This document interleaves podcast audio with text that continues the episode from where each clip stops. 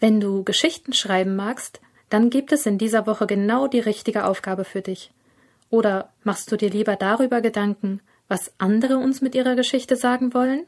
Auch dafür gibt es Gelegenheit. Alles dreht sich in dieser Woche um den I-Laut. Über den A-Laut hast du schon viel gelernt.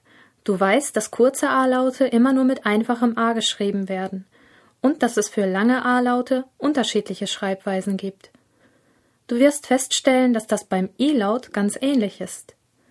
In dieser Woche sind die Aufgaben in fünf Kapitel aufgeteilt. Wieder ist das letzte Kapitel ein Test, den deine Betreuungslehrkraft sich ansehen wird. Alles Gute wünsche ich dir dafür.